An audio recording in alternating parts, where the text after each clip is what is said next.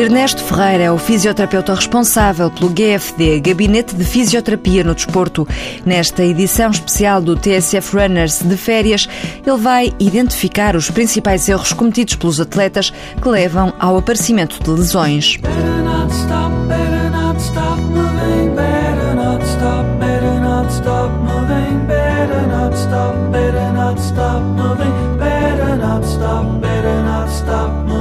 Os 20 anos de prática diária do fisioterapeuta e atleta Ernesto Ferreira levam-no a detectar três erros fundamentais nos corredores: o tipo de treino, o tipo de calçado e a falta de alongamentos. Ele vai explicar melhor. Existem principalmente três fatores que levam ao aparecimento de lesões. Um é a metodologia do treino, que normalmente não é a mais adequada. Eu dou como exemplo uma coisa que está muito na moda agora, que é as pessoas treinarem unicamente três vezes por semana e isto não é uma crítica, cada um treina aquilo que pode. Muito habitualmente é treinam à terça e quinta-feira 8 eh, km, por exemplo, e ao fim de semana lembram-se de fazer 20 ou 30 e depois lembram-se de ir fazer maratonas e meia maratonas. Porquê que isso é errado? Porque no meu entender e no entender do nosso coordenador técnico também, não o atleta não está suficientemente preparado para fazer uma distância tão longa porque não tem não tem uma bagagem de quilómetros, não tem um volume suficiente para o fazer, não é? Teria que treinar um pouco mais para poder ambicionar fazer uma maratona.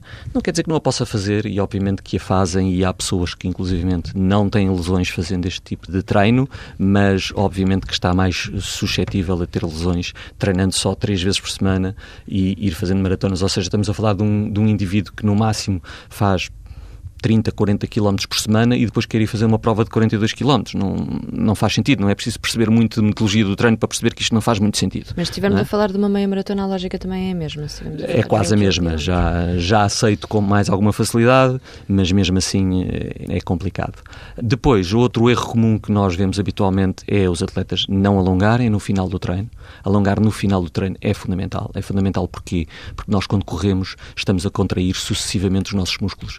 E os músculos quando se contraem, vão encurtando e no final do treino temos que alongar para uh, restituir ao músculo a elasticidade e aos tendões também a elasticidade uh, necessária para podermos reiniciar novo treino um dia depois, uh, dois dias depois, quando o atleta o achar necessário. Quais são os músculos obrigatórios de alongar?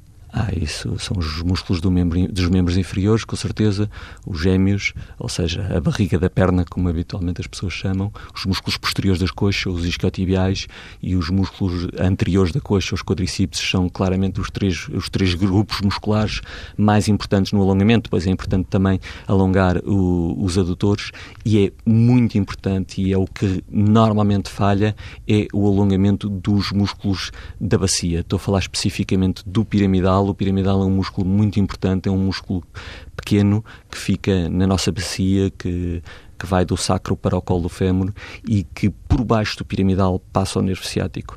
E normalmente é um músculo que, que não é alongado e principalmente a partir dos 40 anos, principalmente no sexo masculino, começam a surgir o chamado síndrome do piramidal ou falsa ciática por encurtamento do piramidal, começa a fazer compressão sobre o nervo ciático, ou seja, a ciática é originada a partir da compressão do piramidal e não a partir da coluna, por isso se chama também falsa ciática. Como é que se alonga esse músculo? Isto em rádio é um bocadinho mais difícil de explicar explicar, mas consegue. Não é fácil, mas uh, não é fácil explicar, mas é fácil hoje em dia as pessoas conseguirem, conseguirem perceber isso. Pesquisando na, na internet é fácil uh, ver, inclusive no nosso site, em gfd.pt, temos um filme sobre alongamentos em que um dos, um dos alongamentos que demonstramos como se faz é o, é o piramidal e nesse filme de alongamentos dirigido para o atletismo estão precisamente os músculos que devem ser alongados e os exercícios que devem ser feitos no final de um treino. Ok, já falamos aqui de dois erros, poucos treinos, poucos quilómetros, falta de alongamentos, há outros erros que,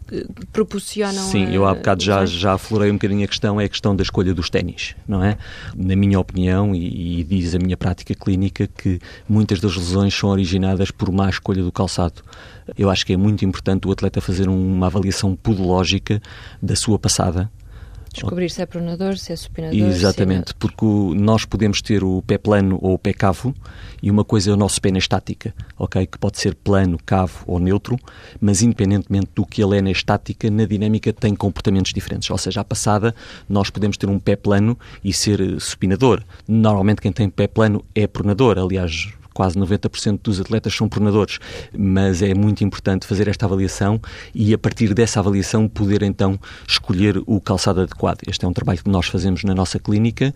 Outra das coisas que por vezes fazemos porque alguns atletas eh, necessitam, porque repara, você pode ser pronadora num pé e neutra noutro.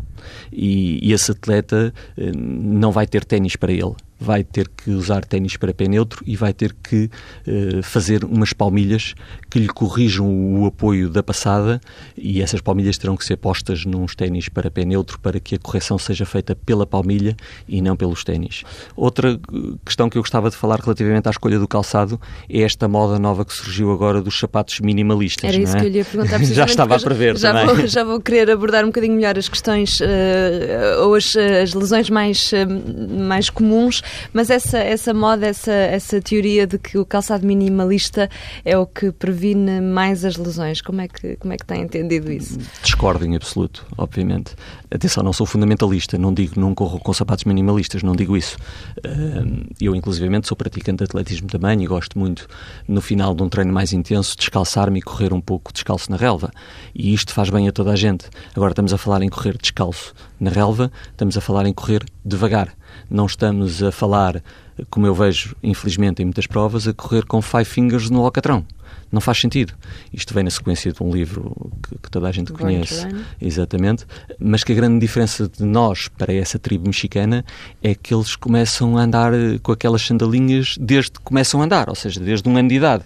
E não somos nós, os europeus e de outra civilização ocidentalizada, exatamente, que de repente, aos 40 ou aos 50 anos, nos lembramos que vamos começar a correr descalços. Eu acho que sim, acho que se deve correr descalço, acho que se deve correr com sapatos minimalistas, mas cada coisa a seu tempo. Ou seja, hoje vou fazer um treino uh, leve de 20 minutos, 30 minutos, vou para a relva, uh, apetece-me correr descalço ou apetece-me correr com os sapatos minimalistas, fantástico. Agora, por favor, não usem isso nas provas de estrada, porque isso é um impacto muito violento e, e faz mal. E, inclusivamente, tenho a experiência de depois virem ter connosco ao Gabinete de Fisioterapia no Desporto, uh, ao GFD, nomeadamente com lesões no pé ao nível dos metatarsos, fraturas de stress, por exemplo, acontece bastante, os metatarsos, e, e tendinopatias ou tendinites do, do Aquiles. Isso é super frequente em pessoas que correm em pisos duros, descalços e, e ou com sapatos minimalistas. A nutrição e a hidratação têm alguma influência na, na, questão das lesões? Fundamental, fundamental. De que maneira? Isso faz-me lembrar, faz lembrar uma história. Uma vez fizemos também um, um pequeno congresso eh, sobre prevenção de lesões. Foi, vai fazer agora um ano, foi na, na, sequência da Marginal à Noite, e em que a nossa nutricionista, a Cici Franco, foi falar, foi falar sobre a nutrição como prevenção de lesões, e ela apresentou um caso uh, giríssimo. Ela levou, deu-se ao trabalho de levar um frango do campo e um frango do aviário e demonstrou a facilidade com que se parte uma, uma articulação uh, de um frango do aviário e a dificuldade que é partir essa mesma articulação num frango do campo. Uh, porquê? Porque o frango do campo come com qualidade, digamos assim, e o frango do aviário é alimentado a, rações, não é? E, portanto, as articulações do frango do aviário são muito mais fracas, muito mais débeis do que as do frango do campo. Portanto, isto transpondo para nós, obviamente que se andarmos sistematicamente a comer fast food e comida sem os nutrientes suficientes, as nossas articulações, os nossos tendões, os nossos músculos vão também sofrer com isso, com certeza. Tive um atleta que tinha uh, sistematicamente uh, tendinites acabou por chegar à conclusão que se devia ao facto de ele comer imensa carne vermelha que tem muita toxina, a toxina é essa que depois mais facilmente após o esforço fica acumulada eh, e aderente ao tendão e forma depois a, a, tendinite. E, portanto, esse atleta passou a ter muito menos lesões, muito menos tendinites a partir do momento em que alterou a sua, a sua alimentação e passou também a hidratar mais. A hidratação é fundamental. Outro dos erros frequentes que se vê também no, nos atletas, e normalmente a lesão, eh, as lesões aparecem muito depois das provas, não durante as provas, mas depois das provas, que tem a ver com uma coisa muito simples, que é o chamado retorno à calma. O atleta não tem o hábito de fazer o retorno à calma. O que é que é isto do retorno à calma? É depois de um esforço intenso, neste caso estamos a falar de uma prova, mas podemos transpor isto também para um treino mais intenso, o atleta deve rolar um pouco, ou pelo menos caminhar uh, durante 5, 10 minutos para libertar o ácido lático dos músculos porque na altura acaba a prova, começa na conversa, conversa com este, conversa com aquele, não relou, não descomprimiu, o ácido lático vai ficar acumulado nos músculos e nos tendões e normalmente dois, três dias depois aparece a lesão e o atleta não sabe porquê. Ernesto Ferreira, fisioterapeuta de desporto, responsável pelo GFD, Gabinete de Fisioterapia no Desporto. Um dia destes havemos de falar das lesões mais comuns nos corredores, o síndrome da banda iliotibial, também chamado joelho de corredor, é o mais recorrente e dói que se farta, mas Boys Don't Cry, The Cure, boa semana, boas corridas.